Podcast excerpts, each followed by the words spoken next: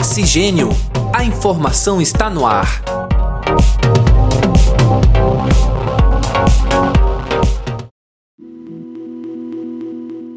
Olá, caros ouvintes e caras ouvintes. Está entrando no ar mais uma edição do podcast Oxigênio. A informação está no ar. Eu sou André Pinheiro e comigo neste programa está o acadêmico de jornalismo Nicolas Ramos. Seja muito bem-vindo, Nicolas. Oi, André. Olá, ouvintes. É um prazer estar aqui em mais um episódio do Oxigênio. Uma atividade essencial para o funcionamento das sociedades. Além de manter as populações informadas, difundir a cultura e suscitar reflexões e debates, o jornalismo é também um precioso instrumento de conquista, manutenção e garantia da democracia da Acta Diurna, surgida no Império Romano no ano 59 a.C., passando pelo desenvolvimento da prensa de Gutenberg no século XV e pelos avanços tecnológicos do século XX, o jornalismo chega também ao terceiro milênio em meio a uma grande revolução. As publicações impressas, a TV e o rádio convivem com um universo cada vez mais digital, num mundo onde a pressa muitas vezes entra em colisão com a boa apuração dos fatos. E quem nos acompanha para falar sobre os desafios do jornalismo é o jornalista e professor Carlos Prachedes. Ele também é o coordenador do curso de jornalismo da Univale, que está completando 30 anos em 2021. Seja muito bem-vindo, professor. Obrigado, Nicolas. Obrigado, professor André. Um prazer aqui falar com vocês. Então, professor, quando se pensa em jornalismo no Brasil, a gente pensa logo naquela bancada e nos estúdios clássicos do Jornal Nacional. Mas a gente bem sabe que não se resume só a isso. Fugindo dos grandes nomes e veículos, atualmente, quais são as maiores referências do jornalismo brasileiro? Bom, a, o jornalismo brasileiro, né, ele, é, para a gente ter uma ideia, assim, né, é claro que a gente teve todo um, como muito bem fez o André agora aqui, fazendo um breve é, contexto histórico né, da, de tudo que aconteceu, de toda a revolução que aconteceu é, séculos atrás, né, com o advento da imprensa, mas aquela imprensa que custa, que demora muito para chegar no Brasil, né, o Brasil aí, um, país que só em 1808 acabou tendo seu primeiro jornal impresso, teve permissão para ter jornal, né, aqui, enfim, sempre país assim é, sempre envolto em muitas muitas é, é, complicações até de ordem política, né? Mas o que a gente sempre imagina, claro, hoje em dia é que é, depois ali 100 anos atrás, quando nós tivemos aí a, a principalmente a, toda uma, revolu uma outra revolução que foi o advento dos, dos meios é, como o rádio, né, que começou lá em 1919 em Recife, é, depois com a televisão na década de 50, que acaba revolucionando toda a forma também de consumo da notícia, né? Talvez até por isso mesmo que o brasileiro seja tão apegado né, a, a esses meios eletrônicos como o rádio e a televisão e seja tão avesso aos meios impressos, né? Infelizmente, ao contrário, por exemplo, dos irmãos argentinos aqui do lado. Mas assim, que a gente percebe é que, obviamente, claro que existe todo um fascínio né, pela televisão ainda, né? É, o ser humano gosta de televisão, o brasileiro mais ainda, mas é claro que não se resume a isso, né? não se resume a esses é, célebres jornalistas aí do, meio televisivo ou aqueles eternos é, jornalistas do rádio, né? que a gente sempre ouviu. É, pelo menos quem acompanha rádio, quem gosta de acompanhar rádio. Mas a gente tem aí hoje grandes, grandes jornalistas em vários é, outros meios de comunicação, né? A gente tem aí a, os jornais, esses que são de circulação nacional, como a Folha de São Paulo, né? onde existem aí grandes jornalistas como a, a a Patrícia lá, né, Campos Melo, enfim, né, é, personalidades assim que hoje em dia assumem com certeza um que tem aí um protagonismo né, na imprensa brasileira. Eliane Brum, né, gaúcha, que se consagrou nacionalmente né, nos, no, nas últimas décadas aí, até como autora também, é, era colunista da Folha, passou para o El País, enfim, são, são vários, na verdade, vários nomes né, do jornalismo atual que fazem a diferença, que obviamente é, conversam com os seus públicos, é, talvez não na proporção que um, que um meio eletrônico como a televisão atinge, né? até pelo seu alcance, que é muito diferenciado, que é muito maior, mas são jornalistas de grande monta, né? que fazem aí um jornalismo profissional exemplar. Né? E eu digo ainda que existem o, novas mídias, né? como tais novas de notícia que existem hoje, de grandes reportagens, né? É, da revista Piauí, é, o The Intercept, que faz um jornalismo independente, que é hoje é uma outra grande tendência. Então, assim, existe, é, como disse o André ali no início, uma, a gente vive hoje em dia, com certeza, mais uma revolução né, na imprensa brasileira e mundial. Né? Praxedes, e em meio a essa revolução, um tema bastante delicado que está no centro de vários debates são as fake news. Né? Uh, conceitualmente, como é que a gente pode diferenciar as fake news de um simples boato? E quais os impactos que essas fake news podem trazer para a sociedade? Então, quando a gente vai é, falar de fake news, né, que para quem é jornalista como a gente aqui, a gente sabe que é um termo até errôneo, né, porque é notícia falsa, né?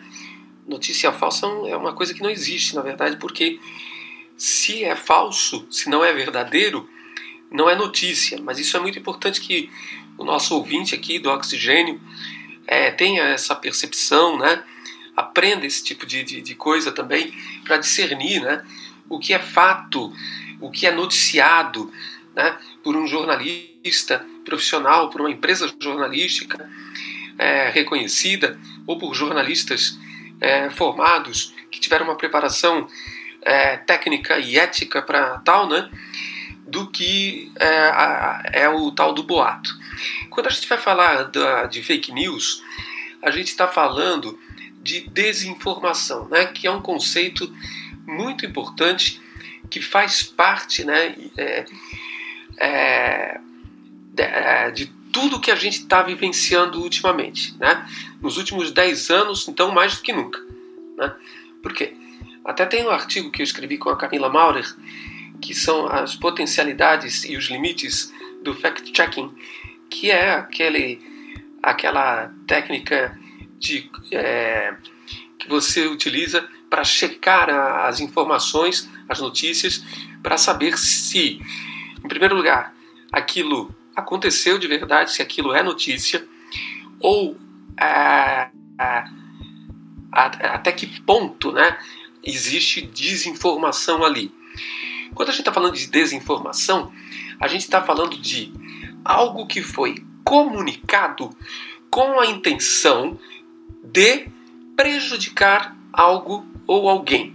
A reputação de alguém, a reputação de uma empresa, né? a reputação de um órgão público. Então, assim, a, informa a desinformação, ao contrário do relacionado a alguém que está alguém que estava desinformado, né? O que, que era alguém que estava desinformado antigamente? É a pessoa que por algum motivo não teve acesso a uma notícia, uma reportagem, enfim, né? Ele estava desinformado. Hoje em dia, a desinformação está atrelada diretamente à questão da ação por trás disso. Né? Quais são os objetivos por trás da desinformação? É confundir a opinião pública? É causar o caos? Né? Hoje em dia, a, desinformação ela é usada como arma. Né? A fake news é um dos tipos né, de desinformação. Você pode omitir, omitir um fato. Né? Você pode é, caluniar, você pode, enfim, causa, causar estragos os mais diversos Mas quando você está utilizando da desinformação, né, você com certeza está tendo ali é, é, a questão da, da é, você está você tá tendo uma índole, né? Você está tendo é, o objetivo né, explicitamente ali é o de causar algum tipo de problema a alguém ou a algo. Então assim é muito sério isso e tem acontecido muito no Brasil. No Brasil das chamadas fake news, a gente tá, virou agora recentemente, né? Até vexame mundial, por exemplo, quando o parlamento, o parlamento lá francês riu, né, recentemente, é, da conduta brasileira, até do governo brasileiro, de é, ainda incentivar a prescrição de medicamentos como ivermectina ou a, a, a, o outro medicamento lá, a hidroxicloroquina, por exemplo, que são coisas que a ciência já disse, elas não, não têm função, não têm função alguma. Né? Então, assim, é, mesmo assim, né, quando a gente percebe que até um governo né, ele faz uso da desinformação e nesse caso especificamente essa desinformação ela não causa só abalo a uma reputação, não, ela pode causar morte, porque a ciência já comprovou que a hidroxicloroquina né, ela pode causar problemas irreversíveis à saúde de alguém. Né, e que a, a ivermectina já foi comprovado também, né, inclusive no ano passado, em 2020, ou seja, e mesmo assim o país continua prescrevendo, né, autoridades de saúde, infelizmente, alguns médicos continuam prescrevendo, mesmo indo contra aí a, todo, tudo que a ciência já, já disse, que a própria ivermectina pode estar atrelada a muitos dos, da, da, a muitas das mortes aí é, relacionadas né, com o agravamento de, de pacientes com Covid-19. Então, assim, é, isso é muito sério. Isso é muito sério. Né? Nós hoje sermos um dos únicos países que ainda fala né, em tratamento preventivo para uma doença viral. Né? E não é porque é, é, é o caso da Covid-19, mas assim, todo mundo que já, já teve aula de ciências, né, lá na, na, na, no ginásio, né, no ensino fundamental ainda, né, sabe que não há como prever né, a, a, os problemas de, de um vírus, a não ser que é, nas primeiras tantas horas, sei lá, 24, sei lá, horas, enfim, não, não vou é, não sou da área da saúde para afirmar, mas enfim, você tome um antiviral, um antiviral para aquele determinado vírus. E para a Covid-19 ainda não tem isso, não tem um medicamento capaz de, de, de, reverter os danos. Né? A infecção causada por, por um vírus, como o da, da Covid, ela ainda continua. Ela vai continuando, né? E isso é muito grave, muito grave, né? A gente ter aí, é, infelizmente, até autoridades, né? Ainda é, defendendo o uso é, profilático né, de medicamentos como esse. Interessante. E professor, em 2009, é, o Supremo Tribunal Federal decidiu que não é necessário o diploma de jornalismo para exercer a profissão. Quais são os impactos dessa decisão para o próprio jornalismo e principalmente para a sociedade que usa desse jornalismo para se informar? Então, quando a gente fala da não obrigatoriedade do diploma para o exercício profissional do jornalismo, a gente tem que pensar o seguinte: em primeiro lugar, várias profissões, inclusive na comunicação, elas não precisam de um diploma universitário para que você exerça essa profissão. Né? Na verdade, a decisão, na época, inclusive, que coube ao ministro do Supremo Gilmar Mendes, né, que na época chegou a comparar ali a profissão do jornalista a um cozinheiro, né, dizendo que, assim como um cozinheiro, é, para ser jornalista não precisa ter o diploma de jornalismo. Ok, foi uma decisão ali é, do Supremo à época, em 2009, né? Obviamente que naquele momento causou um certo impacto, mas isso foi muito momentâneo, eu diria. Por quê? Porque nos anos que se seguiram a gente viu né, um aumento na procura, por exemplo, pelas faculdades de jornalismo. Então, assim, na verdade, não, não, não houve assim um, um abalo muito grande, sabe? É que é, não é o correto? Não, não é o correto. Né? A, gente, a gente sabe que para que uma pessoa formada, é, pra, aliás, para que uma pessoa que trabalha com jornalismo ela tenha todos toda, todos, todo o aparato de, uh, técnico, é, conceitual, toda a teoria, por exemplo, as teorias da comunicação, que são muito importantes. Né? O jornalista tem que ter é, esse tipo de conhecimento quando ele exerce essa profissão. É, toda a questão ética, né, deontológica da profissão do jornalista, toda essa formação, ela não, não é dispensável, ela é muito importante. O que nos consola é que os grandes é, veículos de comunicação, eles continuaram exigindo o diploma.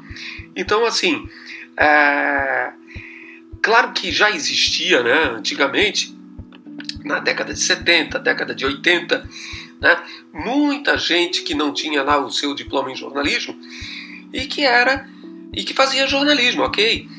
Eram os precários lá, né, os aqueles que tinham a DRT, ou seja, eles podiam eles tinham um registro na Delegacia Regional do Trabalho, eles estavam aptos a praticar o jornalismo é, por, por, essa, por essa razão, mas eles não tinham a formação específica na área, ok?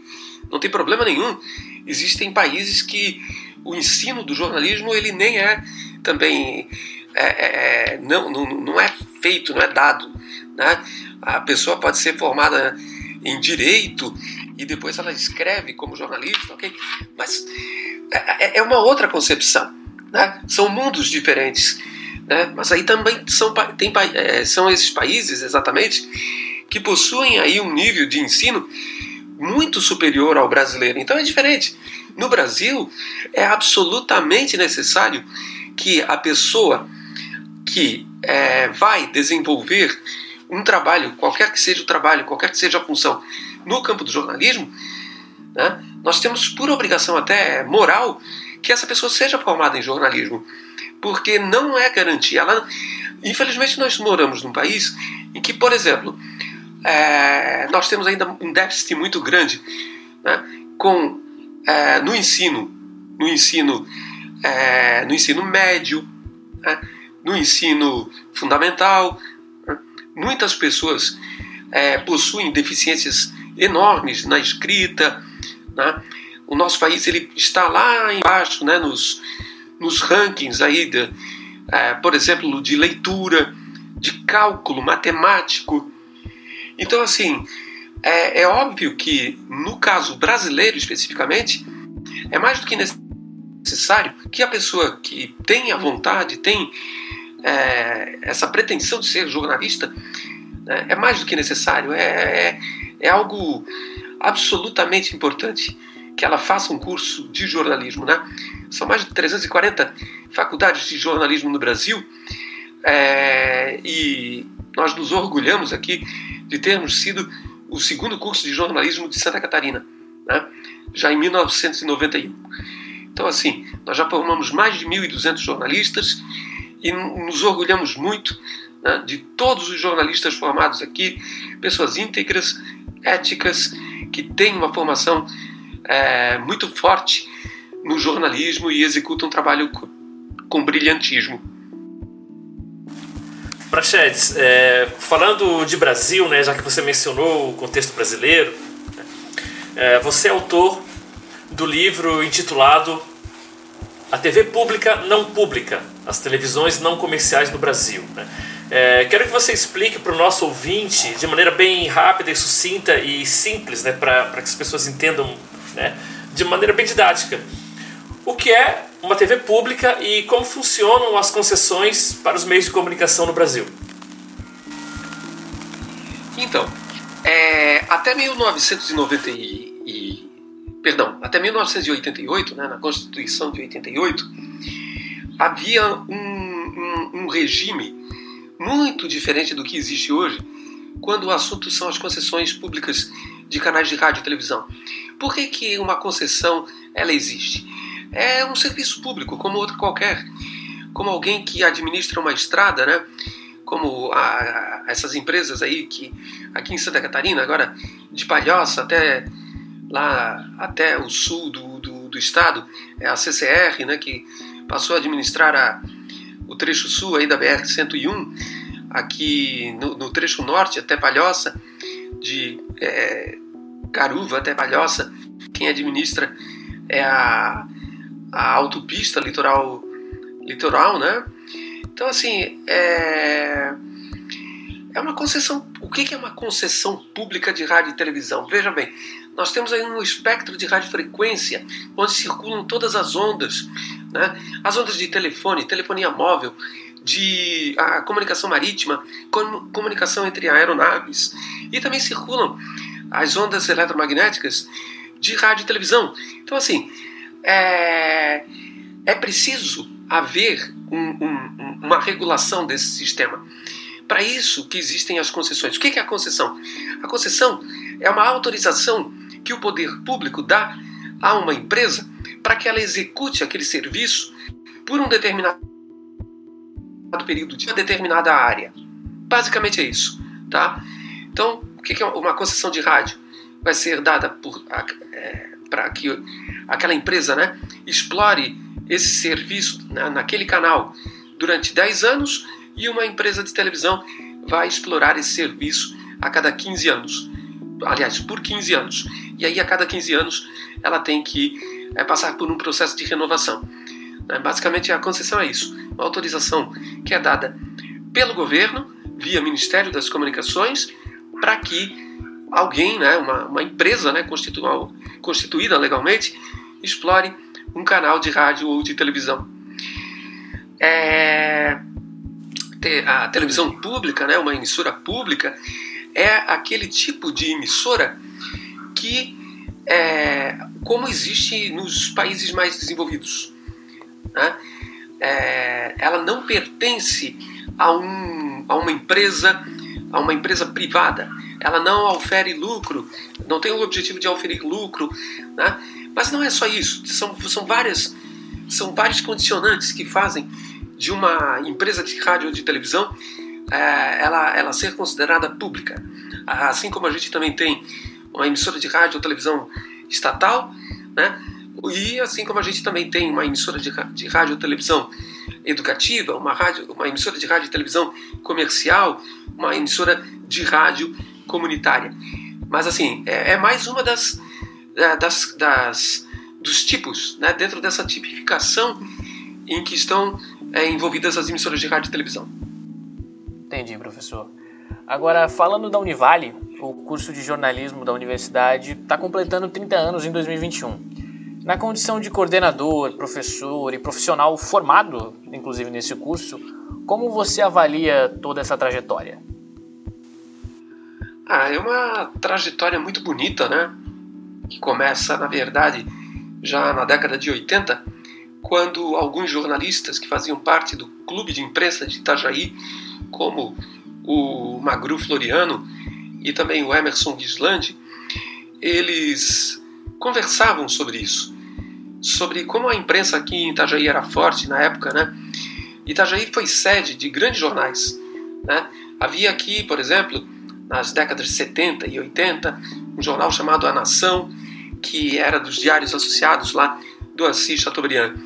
Havia uma unidade desse jornal aqui em Itajaí. Nós tivemos ainda até a década de 80 também o Jornal do Povo, que era um outro jornal sensacional que existia aqui em Itajaí. E nós tínhamos é, também né, a, sucursais de grandes jornais estaduais, como A Notícia de Joinville, o jornal O Estado de Florianópolis, que era né, o jornal mais antigo em circulação em Santa Catarina, o jornal, a sucursal também do Jornal de Santa Catarina, de Blumenau, e a sucursal do Diário Catarinense. Diário Catarinense que já nasceu na, na RBS, no grupo RBS. Depois o grupo RBS vai adquirir né, o jornal A Notícia, e, a, a, e, perdão, primeiro o jornal de Santa Catarina e depois o jornal A Notícia. Então o que, que acontece? É, Itajaí já era um celeiro de grandes é, pensadores, de grandes jornalistas, alguns deles não eram formados na área, mas muitos já eram, já vieram para cá formados na área. E eles é, propuseram então à Univale, que na época nem era Univale ainda, né? ainda era a FEPEV, a fundação do Polo Geo, Geoeducacional né? de Itajaí, a, que Itajaí tinha necessidade. Né? O, o pessoal da imprensa clamava por uma escola de jornalismo aqui. Por quê? Porque a única que existia era na UFSC, em Florianópolis. Mas é, era necessário né, que houvesse uma profissionalização maior do mercado da, da comunicação e principalmente do jornalismo aqui na nossa região.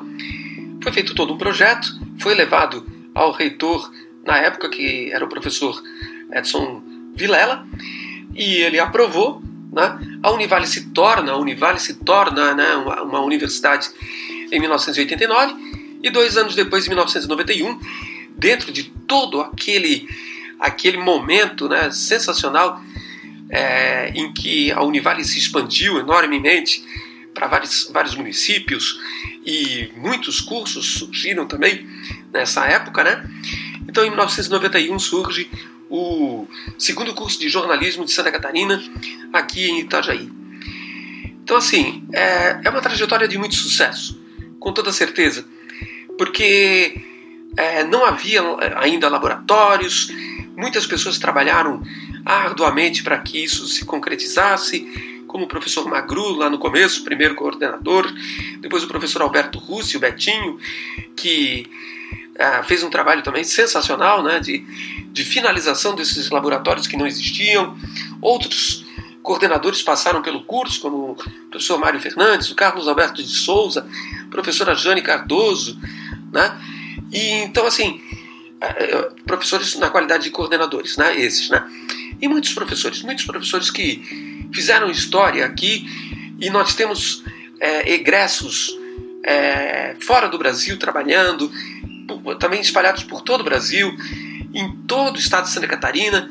Então, assim, é um curso realmente que nos dá muito orgulho e, e orgulho, eu tenho certeza, a Univale, pela qualidade desse profissional formado aqui. Né? Depois nós tivemos também toda uma reformulação dos laboratórios e a Univale passou a ser de ponta, né? a ter laboratórios realmente de ponta para o ensino e a prática do jornalismo.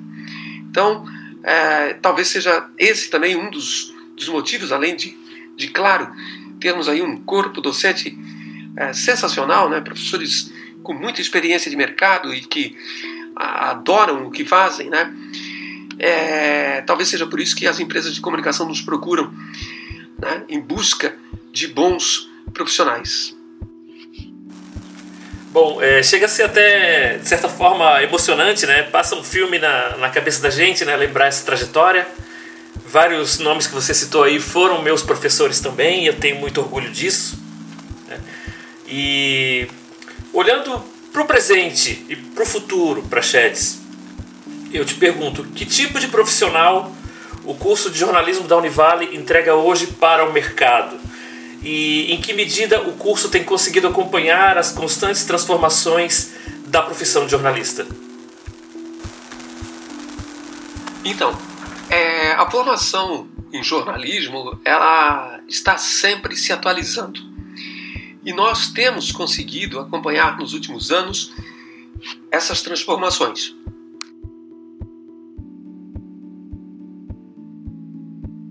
Por exemplo, é, a cada três anos, pelo menos, nós fazemos todo um estudo de matriz para a gente saber se a gente continua no caminho certo ou se de repente houve ah, alterações sensíveis né, no mercado para que a gente atualize a matriz curricular, claro, sempre levando em conta o que preconizam as diretrizes curriculares nacionais para o ensino de jornalismo. E a última mudança, inclusive nas diretrizes, foi em 2013, com a instituição, né, pela primeira vez, do estágio curricular obrigatório em jornalismo, algo que não existia. E que é interessante, muito importante também. Então, assim, é, esse acompanhamento né, que a gente faz, ele é muito importante. O contato que a gente tem com também. Né? Todas as parcerias que a gente já fez com o mercado, elas nos dão né, esse know-how para a gente poder formar muito bem o nosso acadêmico. Existem transformações uh, nos últimos anos que nos beneficiaram muito, né? Uh, por exemplo, o que uh, vocês estão fazendo aqui nesse momento é um podcast. O podcast ele começa né, nos Estados Unidos em quatro. Depois, durante dez anos, ele ficou esquecido, ficou ninguém deu muita bola para o podcast. E nos últimos dez anos, ele tomou uma, uma proporção incrível. Né? Os programas de, de televisão, os, as empresas jornalísticas impressas, né? eles têm os seus podcasts, como por exemplo é, o pessoal lá do, do podcast Café da Manhã, da Folha de São Paulo, o pessoal do Grupo Globo, que tem agora uma avalanche né, de podcasts é, no Globoplay, enfim, nessas plataformas de áudio que foram surgindo, como o Deezer, como o Spotify, enfim, também ajudaram a popularizar isso, né? Então, assim, é, outras, outras coisas que também nos beneficiaram, no meu entendimento, é, por exemplo, até a questão do, do fact-checking, que é, que é essa, essa, essa questão de checar a notícia, né? Isso, na verdade, não deveria acontecer, não deveria existir. Né? Todas as notícias que são dadas pelos meios de comunicação, elas deveriam ser verdadeiras, né? Não deveria existir as fake news, mas elas infelizmente existem. Existem, né, como a gente falou lá no início, existem com é, já esse objetivo de, de causar estrago em alguém ou em algum, alguma situação. Então, ah, foram sendo criadas também aí plataformas até mesmo independentes de fact-checking. Né? E isso é uma coisa que 10 anos atrás você não, não ouvia falar. Né? Então, assim, existe toda uma revolução no mercado. Se o jornal impresso ele está em, é, é, caindo, claro, né? o consumo do jornal, do jornal impresso ele está diminuindo, por outro lado também, é, é muito importante que é, é, essa revolução na imprensa tradicional ela apresentou outros nichos agora de mercado, como por exemplo as, é, as empresas que funcionam né, de forma independente da publicidade.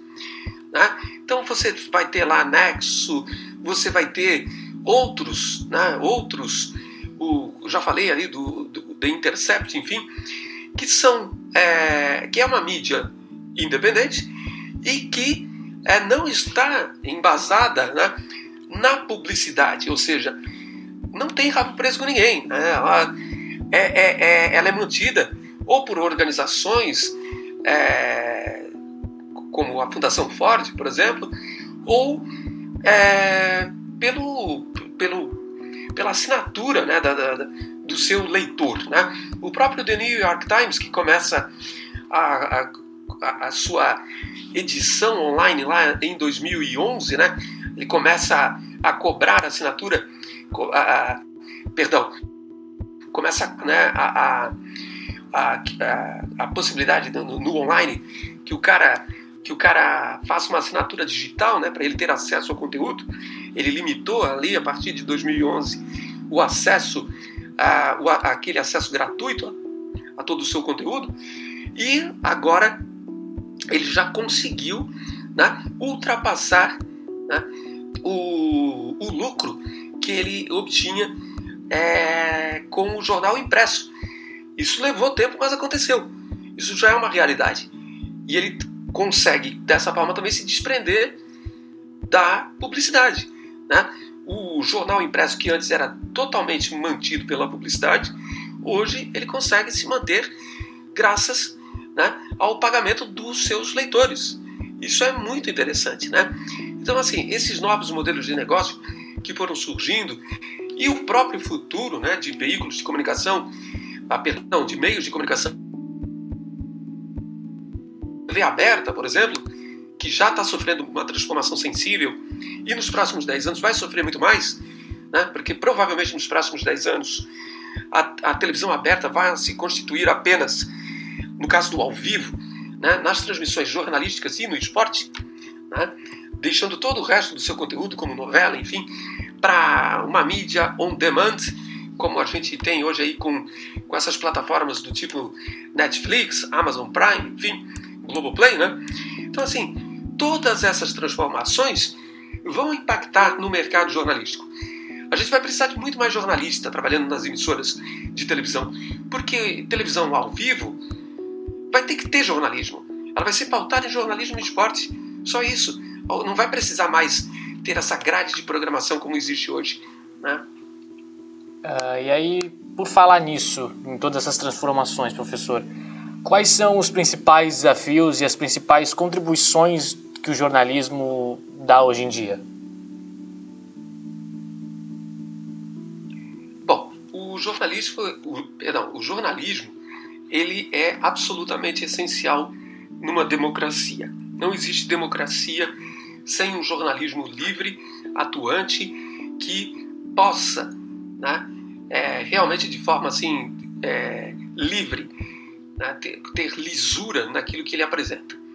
Então, assim, não pode haver jornalismo se houver censura, não pode haver jornalismo e não vai haver um jornalismo eficiente, um jornalismo eficaz, né? com censura, se o, com, é, é, com agressões aos jornalistas. O jornalista não pode ser agredido como ele vem sendo agredido, né? com palavras ou mesmo fisicamente. É, em primeiro lugar, é muito importante que o país, um país principalmente como o Brasil, que tinha todas as condições hoje para continuar sendo lá a sexta potência do mundo como ele já foi, ou até galgar novos postos, e infelizmente ele acabou decaindo, né? É, e a gente não está falando aqui, não está querendo culpar esse ou aquele governo, não é nada disso, é uma questão de sociedade, né? não é uma questão é, governamental só, é uma questão de sociedade, né? é uma questão do brasileiro entender que a democracia é a única, é o único regime né? É, em que ele vai ter né? é, liberdade, né, igualdade na maior parte do, do, do, das relações que existem dentro dessa sociedade, é, para que todo mundo viva bem. Né? Infelizmente, hoje em dia, quando a gente fala em, em democracia, aquelas pessoas que não têm assim um, um mínimo, um mínimo, né, para dizer assim, um mínimo de instrução ou que estão assim numa, numa, numa situação de, de é, ideologicamente falando assim, estão arruinadas, as pessoas confundem democracia como, por exemplo, como comunismo, sei lá, sabe? É, é, é, muito difícil hoje em dia a gente falar sobre isso, né? Porque de repente as pessoas. Nossa, você é mais um comunista que está falando isso aqui. O que, que, é isso, gente? Vamos avançar, pelo amor de Deus. Né? É, acho que o que está precisando é, é é que, o, que principalmente o brasileiro tenha informação, queira estudar. O brasileiro também tem esse problema historicamente, né? Ele não, não tinha muito, não tinha quase acesso nenhum à informação de qualidade e quando ele tinha, muitas vezes ele não queria. Né? Ele não queria se informar, ele não queria estudar, ele não queria ler. Não é só brasileiro, né? O ser humano de forma geral é, tem essa, às vezes, uma certa uma certa é, ideia de que a leitura, por exemplo, é algo chato, né? Então, dispens, é, dispensável, né? E não é. Né? Quanto mais nós tivermos é, educação, instrução, quanto mais nós tivermos, tivermos aí é, leitores per, é, perspicazes, né? leitores que consigam compreender quando eles estão ou não sendo enganados. Né? Tudo isso vai, vai certamente contribuir para a nossa democracia. Maravilha, gente. É, a gente está chegando ao final dessa conversa. Infelizmente, né, uma, uma conversa ótima, importantíssima. E eu agradeço demais aqui ao Carlos Prachedes pela sua disponibilidade, pela participação. E para Chedes, eu abro espaço para as suas considerações finais. Não, eu, eu é que agradeço né, ao Nicolas, ao professor André Pinheiro, né, pelo convite de estar aqui com vocês no Oxigênio. é, peço a todos que é, reflitam né, sobre a real necessidade do jornalismo, porque ela é, é absolutamente importante para a nossa democracia. Né? Um país que tem imprensa forte, ele tem a democracia forte, ele, democraticamente ele é forte. Isso é o que nós precisamos. Né? Nós achamos que nós temos que ter alternância de poder, nós temos que ter mais consciência na hora de, de votar, nós temos que é, também cobrar, né? saber cobrar dos nossos daquelas pessoas que nós votamos, dos deputados, dos senadores, né? também, né? É, dos, até dos vereadores, porque não, né? No, no, âmbito municipal, nós temos que saber cobrar também. A gente não pode votar hoje e daqui a quatro anos a gente nem lembrar em quem a gente votou, né? A gente tem que, ter essa consciência, né?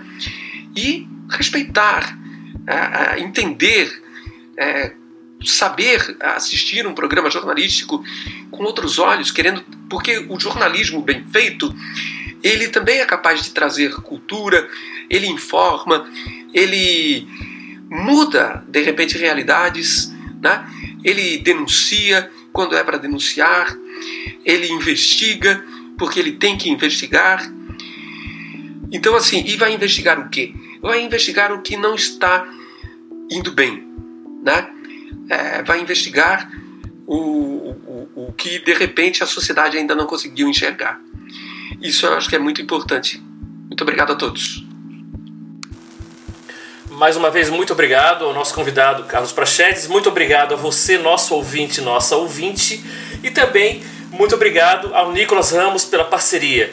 É, aguardamos você na próxima semana com mais uma edição do nosso podcast O Oxigênio. A informação está no ar. Nos acompanhe em todas as redes sociais em oxigêniopod.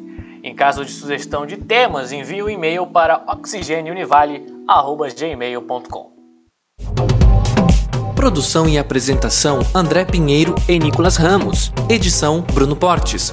Uma produção do projeto de extensão Oxigênio, Central de Podcasts. Universidade do Vale do Itajaí. Escola de Artes, Comunicação e Hospitalidade. Curso de Jornalismo.